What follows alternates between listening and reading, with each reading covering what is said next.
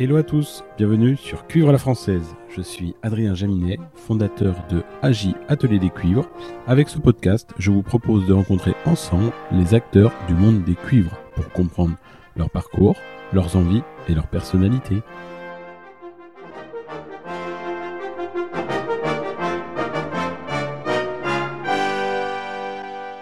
Dans ce nouvel épisode, je suis ravi de recevoir une des légendes des cuivres français en la personne de Monsieur Michel Becquet.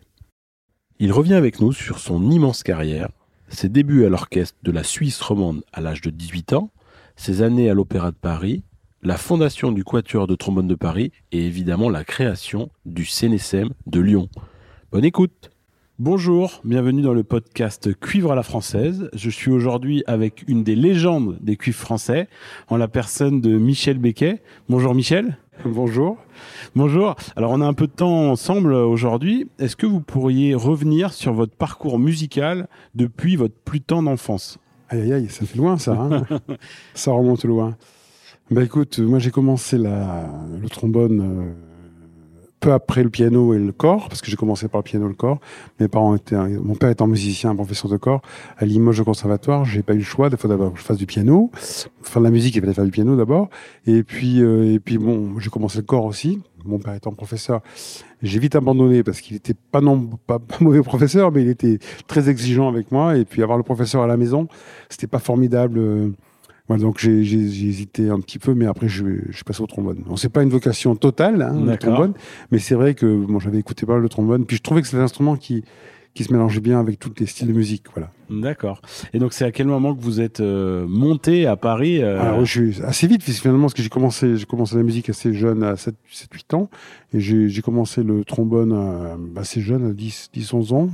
Et je suis rentré à Paris à 15 ans au conservatoire. J'ai eu la chance de rentrer très, très, très, très tôt, première, première fois, quoi. D'accord. Et donc, à l'époque, le professeur, c'était donc monsieur Gérard Picheron. Ouais, ouais. Vous pouvez parler de lui un peu pour les jeunes générations qui le connaissent pas. Ah oui, qui... c'était un monsieur très, très organisé, très classique dans son, dans son enseignement. Et c'était un monsieur qui toujours, qui était toujours bien en costume et tout ça. On l'appelait maître d'abord, hein, on l'appelait maître. Au conservatoire, tous les professeurs se faisaient appeler maître à l'époque. Et c'était quelqu'un de très très exigeant, mais aussi de, de très humain. humain. Moi, j'avais 15 ans, 16 ans, j'ai pas, j'ai pas tout compris ce qui se passait, bien sûr. Euh, j'étais encore adolescent, mais j'ai vu quand même qu'il y avait des, il avait une, une, empathie pour les pour les élèves euh, quand les élèves avaient des problèmes, pas moi, mais les élèves qui plus âgés, qui, qui devaient travailler, qui devaient faire quand même des choses pour gagner leur vie. Il était très très souple avec ça, beaucoup plus que d'autres professeurs que j'ai, que j'ai connus à côté. Ouais, bien sûr. Donc lui, il était vraiment très humainement euh, intéressant. Il avait beaucoup, très généreux aussi. Euh, on avait vraiment beaucoup de contact avec lui. Et puis il avait, il avait, il avait ses cours réguliers, vraiment. C'était le prof qui venait euh, euh, le, le, mardi, le samedi. On avait cours vraiment. Moi, je prenais le train de Limoges parce que j'étais encore, j'avais 15 ans, donc j'étais encore au lycée.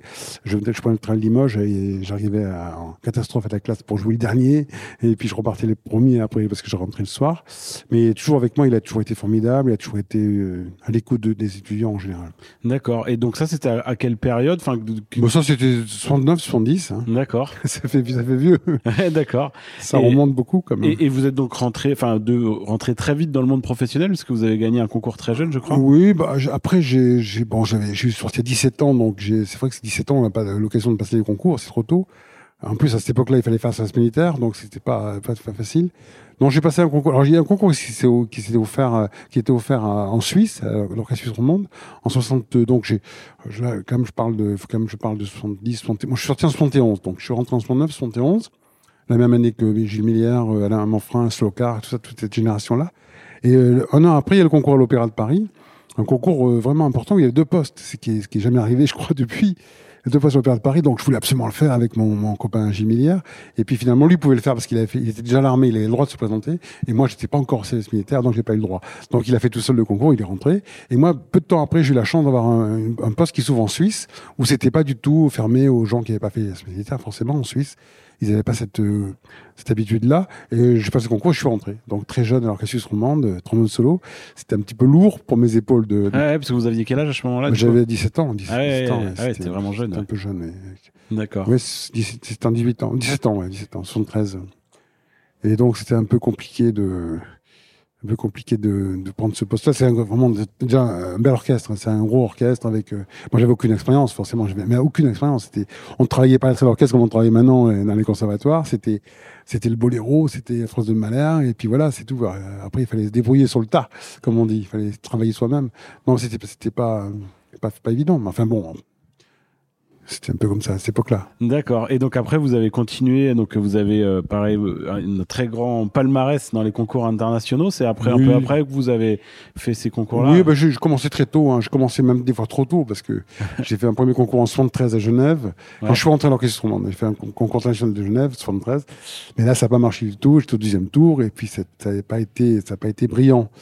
Donc voilà, j'ai été un ça m'a fait du bien parce que ça m'a permis de me rendre compte que même sur place, il fallait travailler son instrument et être, être vraiment prêt. Il y a toute une, toute une, moi, je me rappelle maintenant un petit peu toutes la raison, les raisons pour lesquelles ça n'a pas marché, parce que étant l'orchestre romand déjà sur place, j'étais, puis j'avais, j'avais une bonne réputation, donc j'étais pas favori, mais disons, j'avais, j'avais quand même des gens qui comptaient sur moi, et ça m'a mis trop, trop, de trop de pression et trop jeune sur les épaules, et voilà. Donc, je suis revenu après, euh, 79. Ouais, c'est là que vous avez gagné. Mmh. Ouais, non, j'ai, j'ai, passé tous les concours de 73, 74, 75, tous les concours qui s'offraient vraiment à mon instrument, concours internationaux, que ce soit, que ce soit loin ou pas loin, j'y allais ça m'intéressait beaucoup. Ça m'intéressait beaucoup. Ouais.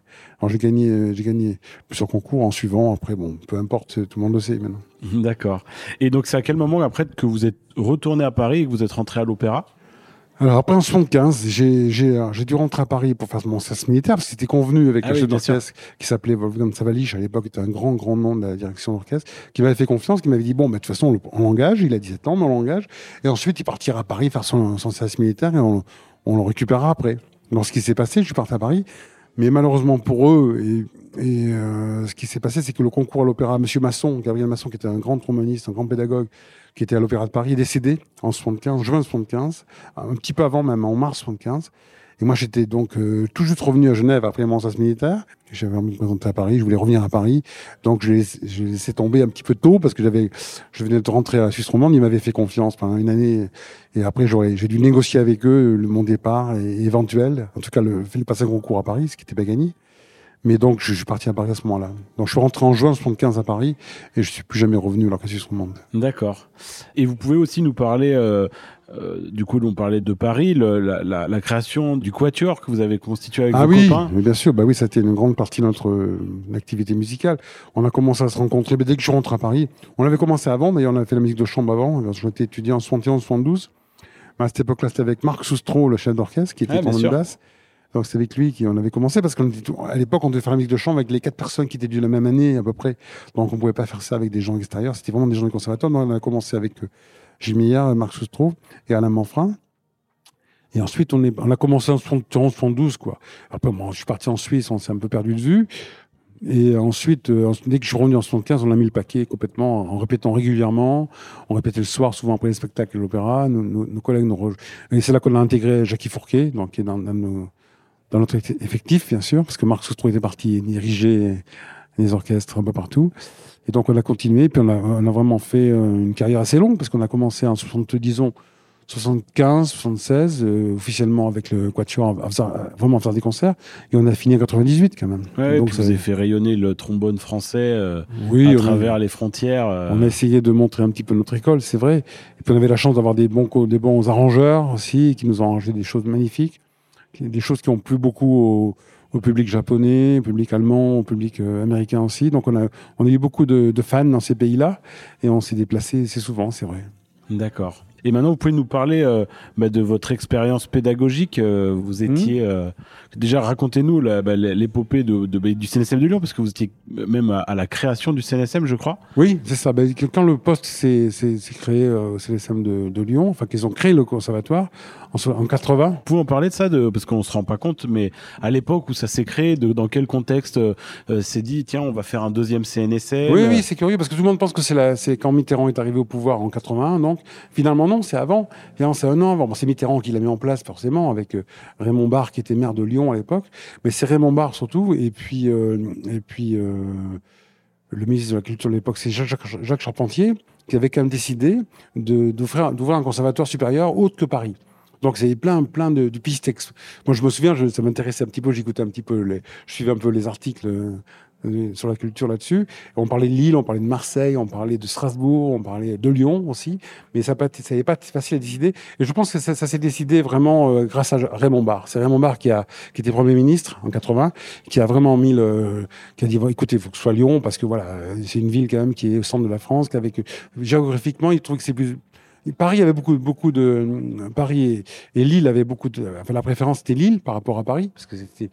Mais on, je pense que Raymond a eu raison parce que ça, donne une, image plus centrale de deuxième conservatoire en même temps, c'est pas aussi loin que Marseille. Ils pouvaient... Bien sûr, bien sûr. Donc voilà, c'était pas mal. Donc ça a été créé en 80. Et donc ils ont décidé d'engager des professeurs. Et comment s'est dessiné la première équipe pédagogique Ça s'est fait. Ah bah c'est son concours, comme maintenant. sauf que c'est énormément, énormément, de concours, énormément de concours, forcément. Donc ils ont commencé par les cordes, les bois, les cordes, les, les, les pianos, percussions. Tout ça, c'est commencé par ça. Ensuite, ils ont mis les bois, les, les cuivres. Et puis après, tout ce qui est, tout ce qui est euh, musique ancienne, tout ça petit à petit, mais ça s'est fait sur 10 ans, 15 ans. Ouais, bien sûr, bien sûr, parce que la première équipe pédagogique, du coup. La première équipe, c'était, euh, j'étais même pas dedans, parce que c'était vraiment que les cordes. Ah oui, d'accord. Il y avait violon, violon, violon, alto, violoncelle, contrebasse. Ensuite, ils sont passés, euh, il y a eu peut-être quelques bois, comme la flûte, avec Maxence Larieux, des gens comme ça. Il y a beaucoup de gens euh, assez connus qui se présentaient, des gens qui avaient une carrière déjà bien entamée, comme Maxence Larieux, qui avait déjà, je sais pas quel âge, mais presque 45, 50 ans qui avait une grande carrière, qui voulait enseigner. Et comme à Paris, je pense que c'était Jean-Pierre, hein, encore professeur à Paris, Jean-Pierre Rambal, le poste à Lyon a, donné des, possibilités à des, grands musiciens de, de, faire de la pédagogie. C'était intéressant. On a eu beaucoup de profs comme ça, très connus et très, très célèbres. Moi, j'étais un jeune prof. Je me suis présenté, j'avais 27 ans. Et puis, euh, voilà, donc c'était c'est une aventure aussi euh, parce que j'avais jamais enseigné quand même, j'avais jamais fait absolument rien. J'avais un CV qui était qui était pas mal pour un tromboniste, mais j'avais pas fait beaucoup de choses pédagogiquement encore. C'était pas encore. Ouais, ouais, bien sûr. Pas de masterclass comme maintenant et tout ça, j'avais pas. Mais ça m'a beaucoup intéressé. Bon, j'ai commencé très jeune, j'ai presque pratiquement l'âge de mes élèves hein, qui se présentaient. Alors, les élèves se présentaient tous. C'était la première année, il y avait 6, 7, 8 personnes, il fallait en prendre presque la moitié parce que c'était alors, c'était pas comme maintenant. Mais quand même, le... très vite, le CNSM de Lyon a pris, a pris une ampleur assez, assez importante. Et, et les locaux, c'était pas à l'endroit que ah non, non, les locaux, c'était catastrophique. Les locaux, on avait, on avait droit à une vieille, une, une vieille école qui était, qui était une école qui travaillait pour le, enfin, qui, le CRA travaillait dans cette école au, début.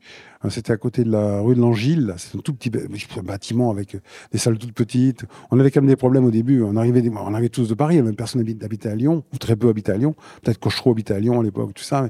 Et puis, bien, euh, comment ça s'appelle aussi L'arpiste aussi, je ne sais plus son nom. Non, pas l'arpiste, la clavecinée Huguette Dreyfus, Dreyfus qui était au début du conservatoire aussi, Huguette, elle habitait aussi à Lyon aussi, mais tous les, tous les profs venaient de Paris, tous les profs, ou à l'orchestre de Paris, ou à l'opéra, ou à la mmh, radio. Et on voyageait beaucoup. Il y a des matins, on arrivait, il n'y avait pas de salle, quoi. On arrivait, euh, on avait réservé, mais malheureusement, il y avait, il y avait, il y avait un... ça arrive encore maintenant, mais bon, moins souvent quand même. Oui, bien sûr. À l'époque, c'était compliqué. On a eu les locaux vraiment en 85, quoi. D'accord. Et c'est quand, à, quel moment, du coup, vous avez pris euh, la charge vraiment du département euh, C'est plus tard, j'imagine. Ah, c'est plus tard. C'est en 90, quand j'ai quitté l'opéra, quand j'ai quitté le, mon poste à l'opéra, Vermier m'a proposé d'avoir, un, un rôle plus important. C'était un peu pilote. Hein. Il n'y avait, aucun chef de département qui existait en France. Hein, ça n'existait pas. Euh, même pour la danse, même pour la musique ancienne, c'était pas encore euh, créé. Il a voulu essayer avec avec moi en disant bon, de toute façon, vous connaissez bien les cuivres, vous avez votre votre habit. J'avais bon. 90, euh, puis 90, voilà. 88, c'est on a on a recruté des, des, des profs de cuivre déjà parce que l'occupation est rentrée en 88. Euh, il s'appelle prof de corps aussi euh, Garçin Marou et, et, et ensuite, après, juste après, ces concours-là de recrutement, il m'a demandé si je voulais m'occuper de ça. Bon, parce que je m'étais occupé, euh, hmm. sans, sans, sans être officiellement chargé de le faire. Je m'en étais occupé, j'avais prospecté pour les gens qui pouvaient se présenter et tout ça. Et puis j'avais cherché à savoir, à savoir, qui était intéressé, tout ça. Donc j'avais dit à, Gilles Veramy, qui était mon directeur, il m'a dit, mais ça, a l'air de vous intéresser tout ça, donc on va peut-être le faire euh, officiellement. Et donc à partir de l'année prochaine, si vous voulez, bah, je vous donne un peu plus d'argent, puis vous avez, avez un rôle euh, administratif et un rôle pédagogique plus important, de, pas de contrôle, mais enfin d'évaluation du niveau de chaque classe de cuivre. Donc c'était intéressant et, ça, a duré longtemps. Ça mmh, aussi. Bien sûr. Et qu'est-ce que vous retenez de ça On sait que vous avez formé, alors au trombone, vous avez formé les meilleurs trombonistes du monde, sont, sont, sont passés chez vous, mais euh, ben, il y en a quand même beaucoup. Et qu'est-ce que vous retenez de cette expérience? Qu'est-ce que ça vous a apporté euh? ah ben, C'est formidable. J'ai la différence, ce que je dis à tous, mes, tous, mes, tous les élèves qui veulent enseigner, je leur dis toujours, bon, l'enseignement, c'est quand on sait pas faire, c'est pas facile pas facile et c'est pas très agréable parce qu'on sait pas quoi dire, on se sent, on se sent pas bien vis-à-vis des élèves qui sont à côté. On n'est pas toujours très, quand on est jeune, en tout cas, on n'a pas toujours cette. Alors, le, réflexe, c'est prendre l'instrument, jouer, montrer. Alors ça, je l'ai fait, je l'ai fait souvent, mais ça marchait pas toujours parce que bon, même si on est en forme, au contraire, l'élève écoute, il dit bon, c'est comme ça que je veux jouer, mais j'arrive pas. Et entre le moment où je, je vais écouter ça, le moment où je vais y arriver moi, qu'est-ce qui va se passer entre les deux? Comment on pourrait m'expliquer ça? Et j'ai compris qu'il fallait qu'il y avait vraiment une. Alors ça, j'ai mis, mis, comme tout le monde, pas mal de temps à, à comprendre tout ça. Et ce qui m'a fait beaucoup bien, c'est quand j'étais nommé professeur à Cologne en Allemagne. Et là, là, j'ai vraiment écouté des profs qui jouaient pas leur instrument, mais qui enseignaient d'une façon très, très pointue, très précise. Et en étant assis sur une chaise, on arrive à faire autant de, autant de, d'actions pédagogiques, encore plus même que d'un côté l'élève, en s'énervant, un côté en jouant, en faisant des gestes, en chantant. Il faut surtout pas faire. Enfin, après, j'ai appris ça. J'ai appris que euh, avec du recul, on arrive à faire des, des élèves bien plus, bien plus performants. D'accord, ouais, parce que votre enseignement, vous trouvez qu'il a beaucoup évolué au sein de votre il, a, il a changé en tout cas. Évolué, j'espère, mais en tout cas, c'est qu'il a changé. Au début, je jouais beaucoup trop. Puis même des masterclass, les, les masterclass, c'était, c'était, c'était trop exagéré. Il fallait prendre le trombone, de montrer quelque chose qu'on. C'est toujours, c'est toujours, c'est bien pour les gens qui écoutent. Il y a toujours le problème la masterclass, c'est que le prof qui, qui, qui est devant les, les élèves et qui ont très peur, lui aussi, il a très peur, mais élèves ont encore plus peur. Et le public est là pour se régaler, pour, écouter des choses qui, vont, le réveiller, qui vont, l'intéresser. Et c'est toujours compliqué parce qu'on a envie de jouer. Le prof, si, c'est très bien qu'il est en forme et qu'il peut jouer cette pièce-là avec le piano pour montrer ce qu'il faut faire, on peut le faire. Le problème, après, l'élève, il est, il, il est très embêté, quoi. Il est embêté pour jouer parce que ça fait un décalage entre ce qu'il peut faire lui et puis ce qu'il voudrait faire. Et comme le, le prof a montré avant ce qui était peut-être que une des choses les mieux qu'on pouvait faire. C'est des fois, ça m'est arrivé des fois de me dire, j'aurais pas dû jouer là ou j'aurais dû. Ça m'est arrivé une fois aux États-Unis.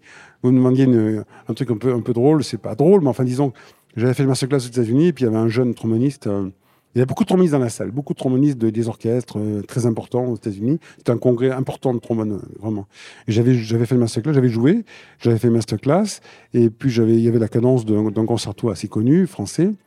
Euh, et puis l'élève me dit bon, bah, c vous pourriez pas me le, jouer? Une fois que je vois comment on joue en France cette pièce-là. Très bien, j'ai pris le trombone, j'ai joué. Et, bon, c'était assez long, c'était une cadence qui était assez long. Et les gens ont applaudi en, se levant dans la salle, en étant vraiment enthousiastes, tous les trombonistes. Et puis, euh, et puis j'ai vu l'élève à côté de moi blanchir, devenir tout blanc. Non seulement c'était pas bénéfique pour lui ce que j'avais fait, c'était bon, c'était bien, ça le, ça le, ça le sûrement plus. Mais il s'est dit après, qu'est-ce que je vais faire Est-ce que je vais pour, ce que je vais pouvoir faire? Il m'a dit non, moi je, c'est fini, je joue plus. Quoi. Et pour moi, ça a été un, j'ai pris ça comme un échec. Quoi. J'ai dit bon, là, j'ai fait j'ai fait quoi? J'ai montré que je pouvais jouer ça très bien parce que je l'ai joué 100 fois et forcément ça serait mieux que l'élève. Et, et, après l'élève par contre à qui je devais faire, faire des progrès, il a pas, il a pas.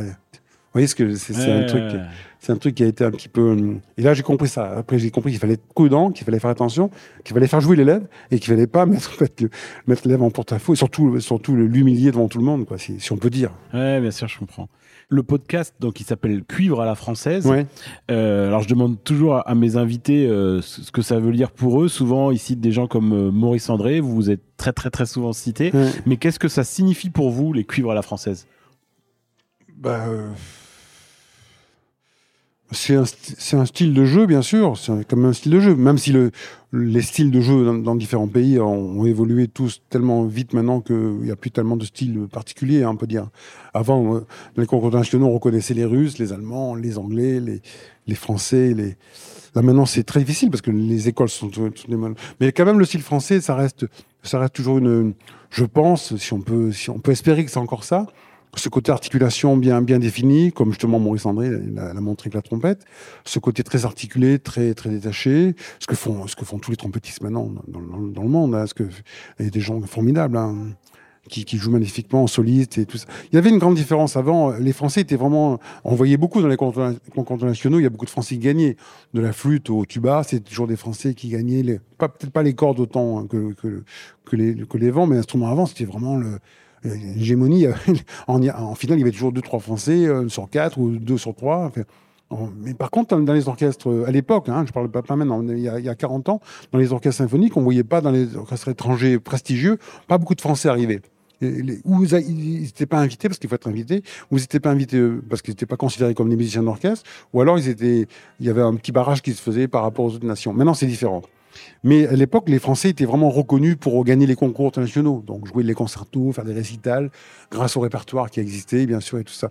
Donc le style français, le, je pense que c'est la clarté du son, c'est le, le, bon, on fait attention, comme toutes les écoles, à jouer avec une bonne intonation, mais l'articulation, je dirais l'articulation, la façon de parler aussi, le, le fait de, de parler comme, comme en français, avec beaucoup de beaucoup d'articulation. Les Espagnols aussi, les Italiens aussi le font. Ouais, bien sûr. Par rapport, je parle par rapport aux Anglais, aux Américains, où c'est plus guttural, c'est plus, c'est plus un, dans le fond de la gorge, ça se passe. D'accord. Et là, vous venez de parler de compositeurs. Vous pouvez citer les compositeurs français justement avec lesquels mm. vous avez travaillé et le répertoire que vous avez créé? Alors oui, bah, c'est vrai que j'en ai fait quelques. J'ai eu quelques. le plus important, le plus important, c'était Marius Constant qui a, écrit une pièce vraiment magnifique. Euh, Marcel Landowski a écrit une pièce pour moi aussi. Et puis beaucoup de compositeurs. Arotonian aussi euh, euh, a écrit une très belle pièce pour trombone et orchestre. Vous avez travaillé avec Delerue aussi, ouais, c'est ça Delerue aussi, ouais. Delerue, qui d'autres encore Jean-Michel Defaille, Bien sûr, c'est autre chose. Michel Legrand aussi, un petit peu. Et puis des gens euh, moins connus, mais qui sont, qui sont des gens euh, très bons. Cassati, par exemple. Tadeusz mmh. Cassati, qui est un compositeur avec qui j'ai enregistré avec le Spanish Brass. Euh, une très, très belle pièce, très belle pièce intéressante beaucoup de. Ça ne me vient pas tout de suite à l'idée, mais dans, les grands compositeurs, c'est ceux que j'ai cités. autrement, D'accord. Et euh, je rebondis sur ma, ma, précédente question. On parlait des cuivres euh, à la française, mais maintenant on va parler aussi de l'aventure des cuivres français ah. que, que vous avez fait euh, avec mm. avec également vos copains. Vous pouvez parler de cette aventure, comment ça s'est créé, pourquoi, quelle était l'envie de départ de, de, de, de, cet ensemble? Bon alors le, plus le plus apte à parler de ça, c'est quand même Thierry Kant, parce que c'est lui qui a, eu l'idée de faire ça. Il m'a demandé de diriger moi la, camp de formation. On était toujours été copains avec Thierry, on se connaît depuis longtemps. Il a même s'il est plus jeune que moi, on a toujours été très proches. Et il a toujours fait de la musique de chambre, Thierry. Il a toujours fait des quintettes de cuivre avec le quintet d'Arban d'abord. Ensuite, il a fait des choses euh, petite formation, moyenne formation. Et quand il a eu envie de faire un peu une formation comme on faisait en Angleterre avec Philippe Jones, avec qui je travaillais pas mal, et puis les Allemands aussi avec Germain Brass, on s'est, dit pourquoi pas en France avoir un ensemble de cuivres. Lui s'est dit ça, euh, il m'en a parlé, faire un ensemble de cuivres qui serait qui tendrait la route avec les, vraiment les gens les meilleurs qu'on choisirait, les gens avec qui ont des affinités bien sûr, et qui seraient euh, qui seraient intéressés à faire ça. Donc il m'a demandé ça. Je, ne sais plus quand il fallait demander les années, je l'ai pas en tête, hein, mais je pense que c'est les années 80, 85, 90. Bon là comme ça je me trompe pas. c'est large comme fourchette. Je crois que c'est 85-90, pour être plus précis. Et puis donc, on a commencé à faire les enregistrements et tout ça, et puis à prendre des, des gens de tout premier plan, euh, des amis, trompettistes, cornistes, trombonistes, qui étaient proches de nous. Donc ça nous a permis de travailler avec Pierre Écance, euh, toute, l'équipe, euh, André Gazalet, enfin Mel Culberson à l'époque au tuba et tout ça. Enfin, tout, je peux pas oublier tout le monde parce qu'ils sont trop nombreux. Enfin, nous vions la trompette, tout ça, tous les gilets, nous vions toute l'équipe aussi. Puis on, vous aviez donc vous avez fait plein d'enregistrements, mais notamment on en parlait en, off avant l'enregistrement euh, de, fanfares qui, sont un peu méconnus dans le répertoire. Oui, oui, c'est vrai, c'est vrai. Mais euh, avec Thierry, on a retrouvé des fanfares alors, de compositeurs français. Mais alors j'ai même pas en tête, les, pardon, mais j'ai même pas. Oui, mais je me souviens de, le disque, mais, de, des, compositeurs français, voilà, euh, sans Jolivet, Debussy, tout ça, tout, Tomasi, tout ça, c'est très connu. On s'est très joué dans les dans tous les pays, puis même, même euh, dans tous les conservatoires. Mais après, il y a d'autres fanfares qui sont moins connues, qui sont plus courtes aussi, il faut dire, et plus, plus austères aussi. Il y a une fanfare, je ne sais plus comment elle s'appelle, d'un compositeur français, qui c'est pas le groupe des cinq, mais des six, mais c'est c'est euh, à peu près la même génération, à peu près. C'est pas Darius Mio, mais quelque chose comme ça. Comme D'accord. Il faudrait retrouver ça. Mais euh, c'est vrai que c'est intéressant de retrouver des fanfares écrites qui sont jamais, qui n'étaient jamais jouées, quoi, jamais, jamais jouées.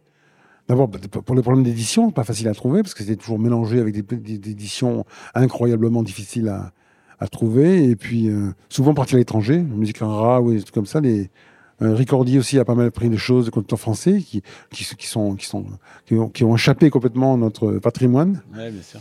Non, non, il y a des choses intéressantes, bien, bien sûr. Maintenant, on va parler de matériel et euh, mhm. j'aimerais que vous me racontiez euh, bah, le matériel que vous jouez. On sait que vous êtes mhm. lié à la marque Courtois. Oui, depuis mais est-ce que vous pouvez nous, nous raconter justement le, les prémices de cette histoire? Comment vous avez commencé à jouer euh, cette marque? Alors c'est, un peu, peu bizarre parce que c'est pas Courtois qui m'a contacté en premier. C'était, c'était. alors on parlait des concours internationaux tout à l'heure, bien sûr. Quand j'ai, j'ai eu 23 ans, j'ai passé le concours international de Genève la deuxième fois, pas la première fois où j'ai raté mon concours. La deuxième fois, j'avais un premier prix.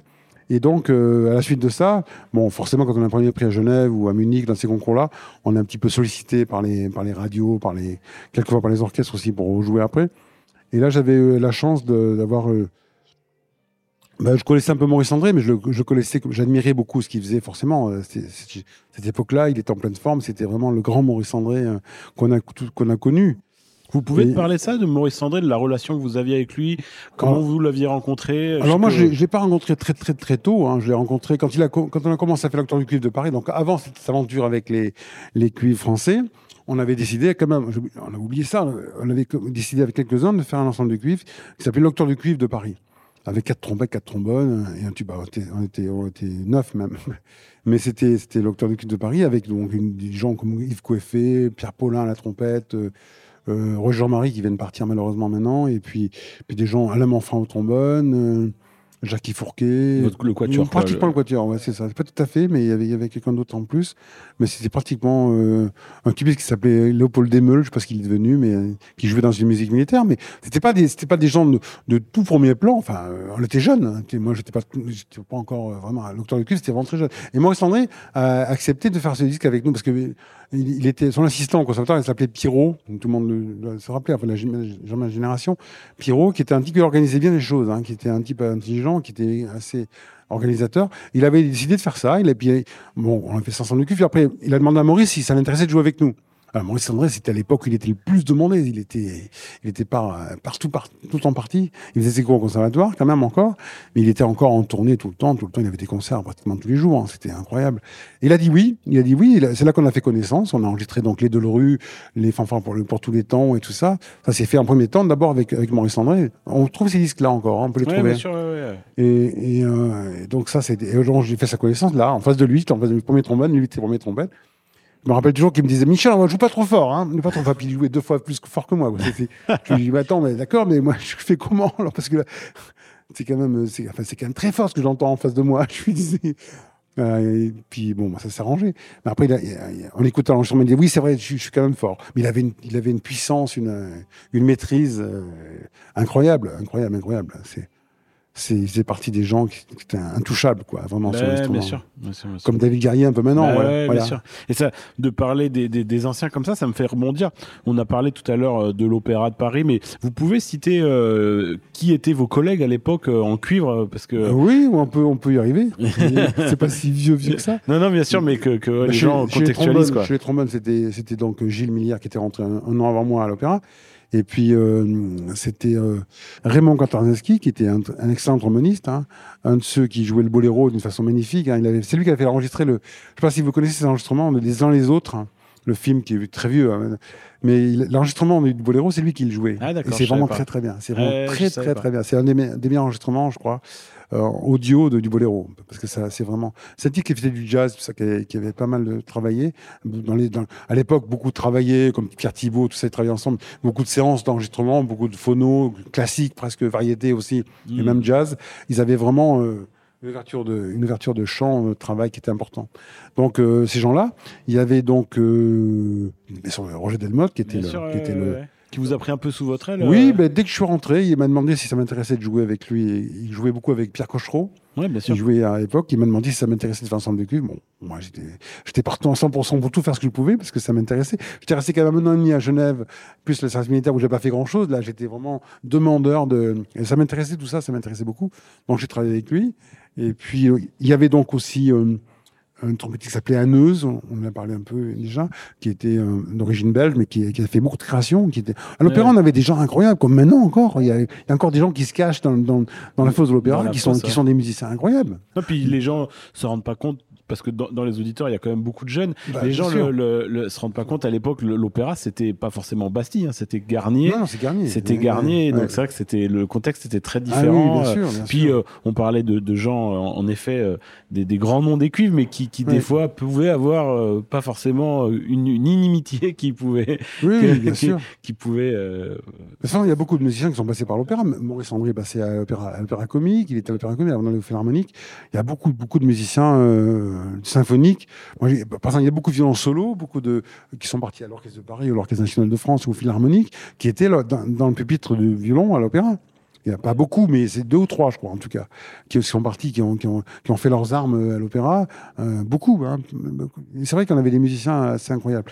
Donc je parle de Hanneuse, qui était un trompettiste pour qui euh, les compositeurs ont écrit des concertos, quand même. Hein. Donc il a créé des concertos, je crois que c'est. Euh, Jolivet. Jolivet. Le concertino. Le concertino, voilà. Ouais, Donc, ouais. On pense toujours que c'est Delmotte. Ouais, ou- mais sur Delmotte, c'est le concerto. Le, Ouais, c'est ça. Ou, même Maurice André, on peut se demander, c'est pas Maurice André, mais c'était un peu plus tard. Mais c'est pas lui, donc c'est pas c'est quelqu'un hyper connu quand même, comme, comme ces gens-là. Il a quand même euh, un niveau. Il était troisième, quatrième trompette ou deuxième cornet, je suis plus à l'opéra, quoi. Moi, je l'avais devant moi, je me souviens, c'est quelqu'un de très discret, très, très instruit d'ailleurs. C'était un type qui faisait pas que de la musique, hein. il était très instruit, il, avait beaucoup de choses. euh, dans, dans sa pratique aussi euh, médicale, je crois, il avait des choses un peu. Ouais, bien sûr. Donc il y avait lui, il y avait, euh, il y avait Mélardi, Bien sûr, un grand nom également. Mélardi, ouais. la un grand nom à la trompette. Et puis on avait qui d'autre? Boucher, euh, Roger Boucher, Robert Boucher, pardon. Et au trombone, je vous dis, euh, il y avait donc euh, trombone basse, c'était, euh, il y avait deux trombones basses. Il y avait donc euh, Claude Chevalier, voilà, et puis euh, qui est parti à la retraite il n'y a pas longtemps Ah, aussi. euh, Freddy Potier. Fred- Frédéric, voilà, Ouais. Frédéric Potier, donc tous les deux trombones basses. Il y avait deux trombones basses, deux trombones ténors, euh, deuxième trombone et trois, deux, deux seconds. On était six trombones. D'accord, d'accord. Je pense qu'il y avait six trompettes aussi à peu près. D'accord. Ensuite, j'ai réussi à faire rentrer Thierry Cans, qui voulait pas du tout rentrer à l'opéra. Ah ouais, c'est vrai. ouais, Il ouais. voulait pas, il m'a dit, mais c'est toi qui m'as forcé à y aller. Bon, il a pas regretté, mais après, il est parti, il est parti assez tôt, lui aussi. Il est pas, il est pas Ouais. resté très longtemps. Il a, il a fait autre chose après. Il a fait des des musiques de chambre et d'enseignement. Mais euh, beaucoup de gens sont passés par la- l'orchestre de l'opéra. Et euh, alors on revient sur ce que, le, le sujet qu'on avait Ouais. abordé tout à l'heure sur le matériel. Mais avant de parler de matériel, je, je voulais que vous nous racontiez aussi l'évolution du matériel parce que je crois que quand vous vous étiez étudiant, Ouais. le, ma- le matériel utilisé Ouais. était vraiment différent. Assez Oui, ça. Bah, ça revient à la question que j'ai pas fini de répondre. ouais, La question de, de pourquoi j'étais chez Courtois.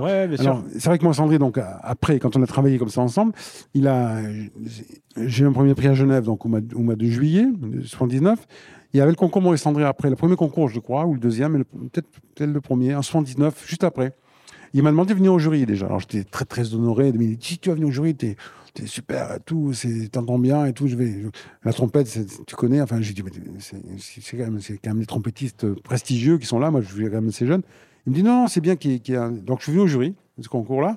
Et puis, on a sympathisé, on a beaucoup discuté. Et puis, il m'a demandé pour les trombones ce que je voulais faire, si j'avais pas envie de travailler chez Selmer. Parce que forcément, lui était chez Selmer avec la belle trompette qu'il avait fait fabriquer là-bas. Et je lui dit, bah, pourquoi pas, moi, je n'osais pas dire non ni oui. Euh, Quelqu'un comme Maurice André, de toute façon, on ne peut pas. Donc, euh, on a fait ça. Et donc, après, euh, chez Courtois, la, la maison Courtois concurrente de Selmer, qui faisait quand même des trombones depuis plus longtemps que Selmer aussi. Puis votre professeur jouait ça. Et puis mon professeur, et Gilles Meillard aussi, qui était entre l'opéra, était, était rentré avec mon professeur chez, chez Courtois aussi. Donc, on, faisait du quatuor trombone ensemble. Je ne me voyais pas jouer une autre marque dans le même ensemble et tout ça. Et puis, je me, bon, je m'étais dit, je vais quand même. Puis moi, j'avais toujours joué Courtois. De toute façon, avant, quand j'étais gamin aussi à Limoges, au conservatoire, j'avais quand même pris un Courtois assez jeune. Donc, je ne me voyais pas euh, prendre. euh, je dis pas la marque concurrente, c'est pas le cas, mais une marque différente. Donc, j'ai remercié poliment euh, Jean Salmer qui m'avait écrit une belle lettre d'ailleurs d'introduction, me demandant de, vouloir bien considérer le fait. Mais finalement, j'ai renoncé, je suis, resté. C'est comme ça qu'on a commencé avec, euh, Jim Milliard à à- tous les deux à, à collaborer, essayer de faire un trombone. Parce que les années 80, je jouais encore en bac. Moi, je jouais encore euh, comme tout le monde. Ouais, je jouais à l'époque, on jouait en Et quand 42 vous avez bac. gagné les concours, euh, c'était, euh, vous jouiez des bacs à l'époque euh, tout jusqu'à début jusqu'à 60, euh, jusqu'à 79. Et quand vous étiez étudiant, ce que, ce que je, je voulais dire tout à l'heure, c'était encore des trombones simples? Non, c'était, oui, au début, c'était trop Au début, C'est à quel moment que ça a passé? C'est Ouais, que... vrai que toute la, toute la période euh, de mes études, c'était trombone simple. Ouais, c'est ça, c'est ça Ouais. qui est Parce que je suis un des premiers à avoir pris le, le Ah 40. ouais, c'est ça, c'est ça 42. que je voulais vous faire raconter, Ouais, qui était intéressant. Ouais, Et, et qu'est-ce qu'a fait, quelle influence a fait que quand vous êtes passé au complet C'était Ah ben, c'est- déjà, moi, j'étais plus conservatoire. d'accord. Et Alors, euh, Alain Manfred n'était pas sorti euh, la même année que moi. Et donc, lui, il a, essayé, ça lui plaisait aussi beaucoup. Enfin, il avait un 42. Son professeur, c'était Jean Doué, qui était trombone solo national. À l'époque, moi, j'allais le voir de temps en temps pour jouer des programmes et tout. Comme j'étais plus sorti du conservatoire, j'avais plus, plus de prof, plus rien. Il me disait, mais viens voir euh, Jean, il va t'écouter, puis c'est bien, tu pourras jouer à quelqu'un et tout. Donc, c'est là que j'ai eu envie d'acheter. C'est là qu'il m'a. J'ai vu que lui, jouait un 42 bac, un 42. Alors, ça me paraissait énorme comme instrument, mais c'était, il m'a fait essayer. Je trouvais ça vraiment ag- très agréable à jouer, très agréable au niveau du son, au niveau de la, la facilité de- pour l'air et tout ça. c'était une perce totalement différente. Hein. C'était presque le double. Hein. C'était Ouais, incroyable. c'est ça qui est incroyable. Incroyable. Et, et moi, je, je passais assez vite à ça. Finalement, le concours de la Suisse romande, je l'ai passé là-dessus. Donc, le- un an après, pratiquement, j'avais déjà euh, euh, réussi à cerner un peu l'instrument. Alors que Gilles Millière est, est parti beaucoup plus tard, lui. Il est resté au- à l'opéra avec le, le trombone simple plus, plusieurs années. Il, est- il a changé, euh, on a changé tous un peu plus tard. Alain avait déjà pris un trombone comme ça aussi, un, un simple, un 42. Mais on était très peu à jouer ça hein, au début. Ouais, Ouais. bien sûr. C'est les années euh, 75, euh, c'est ça. euh, quand je dis pas de bêtises, non. Ouais, c'est 80, exactement, 80. Parce qu'on a commencé à fabriquer. un- Le premier trombone courtois que j'ai joué vraiment, c'est en 1980. Voilà. D'accord. Je me suis dit, bon, je joue plus mon bac, maintenant je joue ça. D'accord. Le cahier des charges, c'est ça. J'aurais promis, j'aurais dit, bon, je viens. Ouais. Je vais faire un instrument qui soit aussi bien que celui que je joue maintenant. Autrement, ça sert à rien. Je veux pas changer l'instrument pour voir quelque chose de moins bien. Donc, je m'engage à essayer avec Gilles Milliard de faire un instrument euh, du même niveau que le bac, ce qui a été long, hein, parce qu'il Ouais, fallait, il fallait quand même euh, travailler. Non, mais ça s'est bien passé. Puis maintenant, bon, on- Ouais, bien sûr. Et vous pouvez raconter, parce que pendant des années, vous avez euh, joué un modèle mythique, enfin qui est devenu mythique parce que vous le jouiez, Mm. mais le modèle argent massif, comment vous avez fait Oui, ces recherches-là? oui. Euh, Comment vous êtes Bon. arrivé à ça? moi, je me suis toujours intéressé au pavillon. Je trouvais que c'était intéressant. La finesse du pavillon, par exemple, euh, la, possibilité, la possibilité de changer de pavillon aussi, euh, de différents métaux. Donc, j'ai toujours euh, fait ça. Depuis, depuis euh, enfin, pas toujours, mais quand on a commencé à faire des, tr- des instruments de haut de gamme, on, on s'est aperçu qu'on pouvait aller plus loin et chercher les choses que ne faisaient pas les autres. Quoi. Les, les branches d'embouchure, par exemple, interchangeables, ça, c'était fait aussi. Après, tout le monde l'a copié, hein, ça, mais, mais c'est, nous, nous qui l'avons inventé, pratiquement, ça. Et puis les pavillons, pareil aussi. Donc j'ai essayé pavillon argent, pavillon jaune, pavillon rose. Je me souviens qu'aux États-Unis, il avait fait, avait une conférence. euh, il fallait que je fasse une conférence. C'était un concert. Et en anglais, avec mon anglais, moi, euh, basique, j'avais dû expliquer les pavillons, la différence des pavillons. Les Américains étaient très, très intéressés pour savoir c'est quoi la différence de. Alors, de, d'exagérer les choses. Je, prenais le trombone, mais sur le jaune, je jouais très clair, je jouais fort et je jouais clair. Vous voyez, ça, c'est pour jouer clair, c'est pour jouer. Après, je prenais le, le, le rifier, je jouais plus sombre, des choses plus sombres. Ah oui, on voit bien la différence. c'est moi qui, qui, qui changeais aussi mon jeu. ouais. L'argent, l'argent, c'est pour, pour un soliste. Bon, c'est plus facile si on veut jouer dans l'aigu ou dans le grave avec un son très large et tout, on prend l'argent. Voilà. Donc, il fallait faire. Mais franchement, euh, c'est- pas évident parce que, parce que les gens qui achetaient un trombone, finalement, une trompette pavillon, ils changeaient pas de pavillon, Bien évidemment. Bien sûr. Et puis vous avez été les premiers à travailler avec René Hagman aussi, je crois. Oui, c'est ça, c'est ça. Mais, bah, je l'ai connu en- ensuite quand j'étais à l'heure Ouais, quand vous étiez jeune. bien sûr. ouais, j'avais acheté des trombones chez lui, hein, bien sûr. Et puis on n'allait pas ailleurs. Et puis c'était euh, ensuite il a il a fabriqué le trombone. Mais quand il a vu que je jouais Courtois, il a- il m'a aidé beaucoup à, à, à développer le, le modèle avec avec bien sûr la famille Godet, bien sûr, hein. et Gilles, la famille Godet et tout- toute l'équipe. On a quand même pris ses conseils parce que c'est quelqu'un qui connaît bien tout ça. Et puis, puis le, le Barry Hagman, il, il nous a mis ça entre les mains rapidement. hein. On a on a tout de suite joué ça assez vite. Ça faisait un gros changement hein, quand même. hein, Ouais, j'imagine, euh, ouais. Au début, on passait de la petite perce à la grosse perce, et après au Hagman qui était encore plus gros au niveau de la perce, ça, rendait une perce plus grosse en tout cas. Hmm. Donc c'était vraiment intéressant. ouais. D'accord. Et après, vous pouvez raconter le, le développement euh, récent là, du, du modèle Paris que vous avez fait. euh, Oui, alors ça c'est un, c'est un, c'est une idée un peu. On a, euh, l'idée c'était euh, parce qu'au départ c'est vrai qu'on faisait, on une trompette pour Maurice André, un trombone pour, pour le quatuor trombone de Paris ou pour Michel Becquet ou pour Gilles Meyer. Chacun avait son modèle un petit peu favori et c'était il y avait étiquette. Ah tu joues le modèle 2 Voilà. On s'était dit mais c'était pas une bonne idée que ça parce que finalement ça va intéresser les musiciens qui vont vouloir jouer de cette façon-là, mais ça va, limiter un peu les, les choses parce que si on dit c'est un modèle qui permet de faire ça et ça, euh, ou de dire c'est un modèle qui a été fait par un tel pour un tel et qui, qui jouait par un tel exclusivement, c'est pas une très bonne idée. Donc on s'est décidé à, faire des modèles plutôt par école. Donc le modèle Paris, on s'était bien dit que c'était Fabrice qui est, le successeur de Jimmy Milliard à Paris. Donc euh, Fabrice a voulu jouer ce trombone-là aussi avec pavillon argent. Et on s'est mis d'accord là-dessus pour voir ce qu'on pouvait faire comme, modèle vraiment typiquement français, qui s'appelle le modèle Paris. Et après, euh, Jorgen Van Ryen, qui est un de mes meilleurs amis, qui est professeur à Amsterdam et qui qu'on connaît comme tromboniste virtuose maintenant, euh, a voulu faire son modèle qui s'appelle le modèle Amsterdam. Et puis un modèle New York avec euh, bon pour les. On s'est rendu compte aussi qu'aux États-Unis les gens pré- préféraient les instruments plus épais, le pavillon plus épais.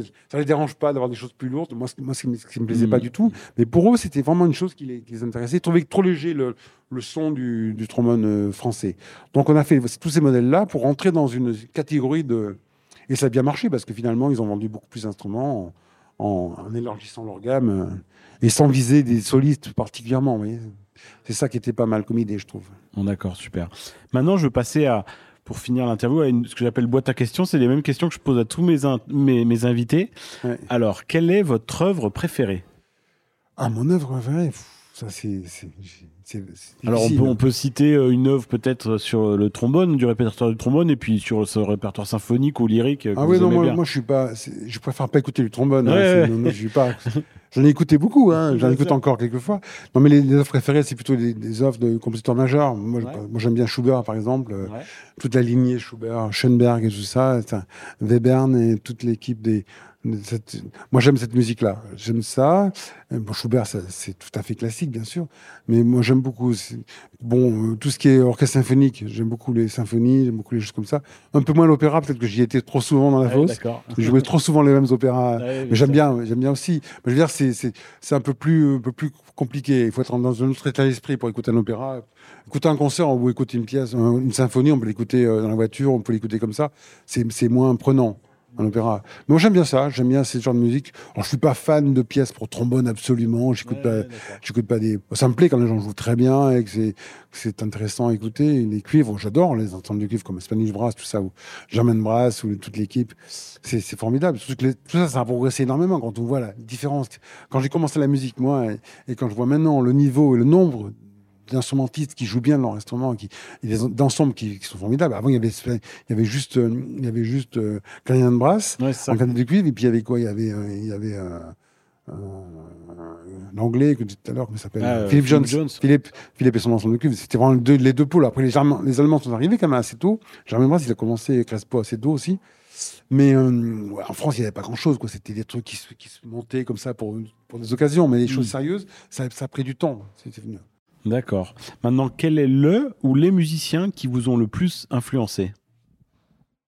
Alors moi, quand même, je dois dire que c'est c'est euh, c'est Maurice André, parce que c'est quand même lui qui, qui, quand j'étais gamin, qui m'a donné envie de, de faire ça, qui m'a donné envie de monter sur scène, d'avoir l'aplomb de jouer devant tout le monde, et puis de, de montrer qu'un instrument comme la trompette ou, ou un cuivre, parce que Ouais, c'est ça. je viens d'identifier la trompette, mais je me disais quand même, si lui y arrive, pourquoi pas, laisser, pourquoi pas essayer quoi. C'était- Ouais, bien sûr. Et c'est vrai que j'ai j'ai commencé assez tôt à vouloir jouer en soliste, quand même, à, à forcer les choses un peu. hein.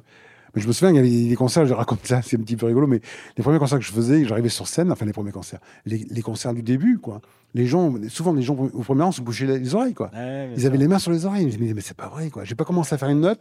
Pas, ils savent même pas ce que je vais jouer. Ils savent même pas ils connaissent même pas l'instrument. Mmh. Ils commencent à se bouger les oreilles, quoi. Alors, ma satisfaction, c'était qu'à la fin du concert, les gens applaudissaient et étaient souriants. J'ai dit, bon, ça va, ils ont, même ceux qui se bougeaient les oreilles au Mmh, début, ils ont, ils ont enlevé les mains et puis ils ont, ils ont. Non, c'est terrible parce qu'il y avait un a priori. quand Oui, c'est est vrai que ouais, euh, Maurice André a ouvert la ah voie bah lui, à il a, ça. il a commencé Ouais. par ça, mais on disait que c'était un- quelqu'un d'exceptionnel, donc euh, tout le monde, tout le monde n'a pas bénéficié de, Mmh, de l'autoroute qu'il a, qu'il a, qu'il a, qu'il a tracée. Mais moi, j'ai essayé d'en bénéficier parce que je trouvais que c'était vraiment un, un- un exemple formidable. On peut aimer ou pas sa, façon de jouer la trompette. Il y a des gens qui jouent mieux ou moins bien, peu importe. Chacun. est- Mais il y a une chose qui était incroyable, c'est son travail, son travail, sa, sa, sa régularité dans les concerts. Le, dire, le, le peu d'accidents qu'il avait dans, dans un concert, c'était incroyable d'ailleurs. Ça, parce que sur la trompette, je crois qu'il y a des flûtistes ou des, qui accrochaient plus que lui quoi, quand Ouais, il jouait. Ouais. Lui, c'était incroyable. Il avait une sécurité, une intonation, une mise en place qui était, pour moi, la, la base de la musique, c'était déjà ça. Et Mmh. après, un son magnifique et puis une, une générosité sur scène qui était. Donc, c'était pour moi, c'est un exemple vraiment. Ouais, C'est- c'est rigolo que vous dites ça parce que moi j'ai grandi euh, avec euh, mon papa qui avait une grosse euh, culture cuivre et qui me faisait écouter plein de choses. Évidemment, j'ai j'ai été bercé par Maurice André Ouais. et enfant, il me faisait écouter beaucoup de CD de vous et pour me faire découvrir euh, Ouais. Michel Becquet, il m'a dit tu vas voir, c'est le Maurice André du trombone. J'aurais- bien voulu. donc, euh, Non, donc non. voilà, super. Maintenant, quel est votre meilleur souvenir de concert, si vous deviez en citer un? Alors, les concerts les, les concerts les plus intéressants, euh, je veux dire que c'est toujours le, le Quatuor Trombone de Paris. Oui, parce que c'est une autre façon de voir les choses. Parce que jouer en soliste avec un orchestre, moi je, l'ai fait beaucoup. Hein. Avant d'aller avec le Quatuor Trombone de Paris au Japon, j'allais seul hein, au Japon. Et mon impresario voulait pas changer. Il dit non, ça marche très bien. Moi, je suis très content. Il y a, moins d'hôtels à payer, il y a moins de trucs. Le Quatuor Trombone, non, ça va pas, ça plaira pas. J'ai tu vas voir, ça va plaire beaucoup plus que, le, que les concerts en soliste. Et c'est vrai qu'au Japon, c'était pas une habitude. Au Japon, l'habitude, c'était vraiment d'écouter les solistes avec piano dans le répertoire traditionnel de l'instrument. Et ça, ça plaisait à tout le monde. Les gens arrivaient dans la salle, on pouvait remplir, remplir les salles. 800 places, on pouvait remplir les salles. Il y a longtemps, hein. Mais on remplissait parce que les gens venaient écouter ça. Mais en ensemble de cuivre comme Canadian Brass, je me souviens, c'est pas forcément euh, gagné d'avance. Ouais. les Japonais aimaient pas trop quand les gens, pas, les clowns, mais avaient des sur scène un petit peu. Au début, c'était pas bien bien vu au Japon. Ah il fallait être sérieux au Japon. Il fallait être sérieux. Il fallait pas faire de, pas faire les clowns sur scène, pas faire de, pas faire de blagues, pas sourire, pas. Il fallait pas. Non, c'était vraiment très sérieux. Hein. Je me souviens de ça. Et les Canadiens de brasse, ils ont eu du mal. Bon, après, ça marchait très très très bien, bien sûr. Ils ont eu du mal à se mettre en place là-dessus. Et nous, on arrivait avec un répertoire très très très posé. Le la première année, on était là-bas en 89, je crois. 1989, euh, c'était pas gagné parce que mon impression n'était pas persuadé que ça serait une bonne idée, que ça allait me coûter très cher, que ça a été compliqué. Et finalement, ça a marché très bien. Marché très bien. Et là, on a eu des concerts. Donc, chaque année, pratiquement, on allait chaque année, mais pas pratiquement, chaque année, on allait là-bas. On faisait un disque à la fin de, chaque tournée. On partait généralement début septembre, on rentrait fin septembre. Donc, les cours et les orchestres n'étaient pas encore tout à fait en activité. Et ça permettait. Moi, le meilleur concert que j'ai, les meilleurs souvenirs que j'ai, c'est les concerts euh, qu'on a fait là, qu'on a fait là-bas. C'est, c'est vraiment formidable. On faisait des fois 14, 15 bis, quoi. C'était, ah c'était incroyable. On avait un deuxième concert pratiquement à la fin du concert. Hein. Ah on, d'accord. On avait un deuxième concert, quoi. C'était en bis, on faisait le deuxième concert. Les gens connaissaient notre répertoire, donc réclamaient les bis. Même au Japon, c'était quand même un peuple assez calme, assez, assez, mesuré. Il y avait vraiment des gens qui, qui... il y avait vraiment du bruit dans la salle, quoi. C'était vraiment. Là, c'est un très bon souvenir. Vraiment, c'est vraiment c'est le pays où j'ai eu les, plus, les plus grands frissons musicaux. D'accord. Super. Et maintenant, vous pouvez peut-être nous raconter une anecdote. Alors, ça peut être avec une, une, anecdote, euh, peut-être avec euh, Quatuor ou avec, euh, avec ou durant votre carrière ou l'enseignement. Vous avez une carrière tellement riche que j'imagine qui regorge d'anecdotes, petites euh, oui, rigolotes. l'anecdote la plus, la plus la plus simple à comprendre, c'est quand on était étudiant, enfin quand on n'était pas étudiant, quand on était euh, jeune professionnel, qu'on répétait l'opéra, on répétait le soir à l'opéra, puis une fois on s'est fait enfermer dans l'opéra, quoi. Bon, c'est ah oui. Parce qu'on disait pas qu'on restait là, on disait pas on n'a pas le droit de rester trop, c'était pas comme maintenant, mais quand même c'était compliqué de rester. Donc on se laissait enfermer quand tout le monde était parti, on se laissait enfermer, on, venait au foyer travailler. Et un soir, un soir, le pompier qui d'habitude était là n'était plus là pour nous ouvrir. On a, dû rester toute la nuit à l'opéra. On n'a pas, pas, pu sortir. Quoi. On a été enfermé dans la, dans la, salle de répétition. On a bien travaillé d'ailleurs. D'accord, moi super. Euh, maintenant, le meilleur compliment que, que l'on vous ait fait. Ah, ça c'est. C'est dur, mais peut-être euh, on parlait des légendes d'un Maurice André. Qu'est-ce que, que, peut-être lui qui, qui, qui, si c'était votre modèle, les compliments qu'il vous a fait. Bon, une fois il a, il a, dit, il a dit bon, c'était quelqu'un qui que j'appréciais beaucoup, qui était, qui était économe aussi en, en, compliment. C'est pas quelqu'un qui, enfin, il, il, aimait bien parler, mais il n'était pas, bon, c'était pas quelqu'un qui, il était assez, assez discret.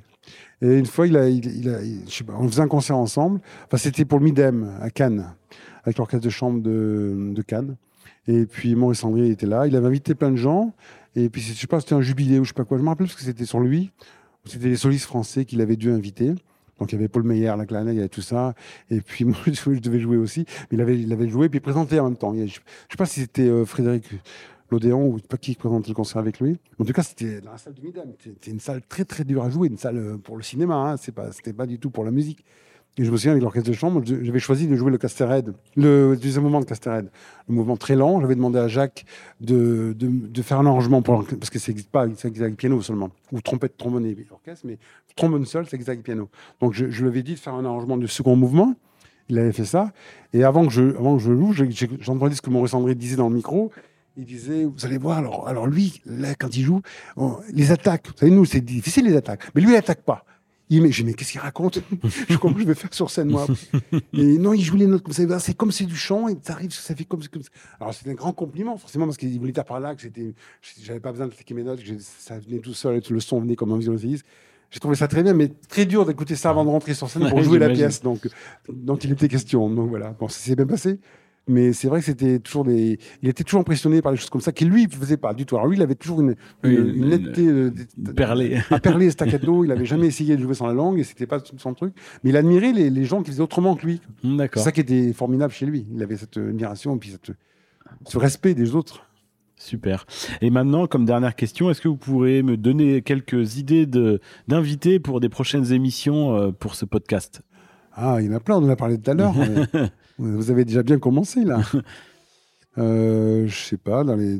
je disais André Casalet, c'est quelqu'un qui est proche de moi aussi, qui est, qui un, qui un phénomène et un monument du, corps en France, hein, notamment.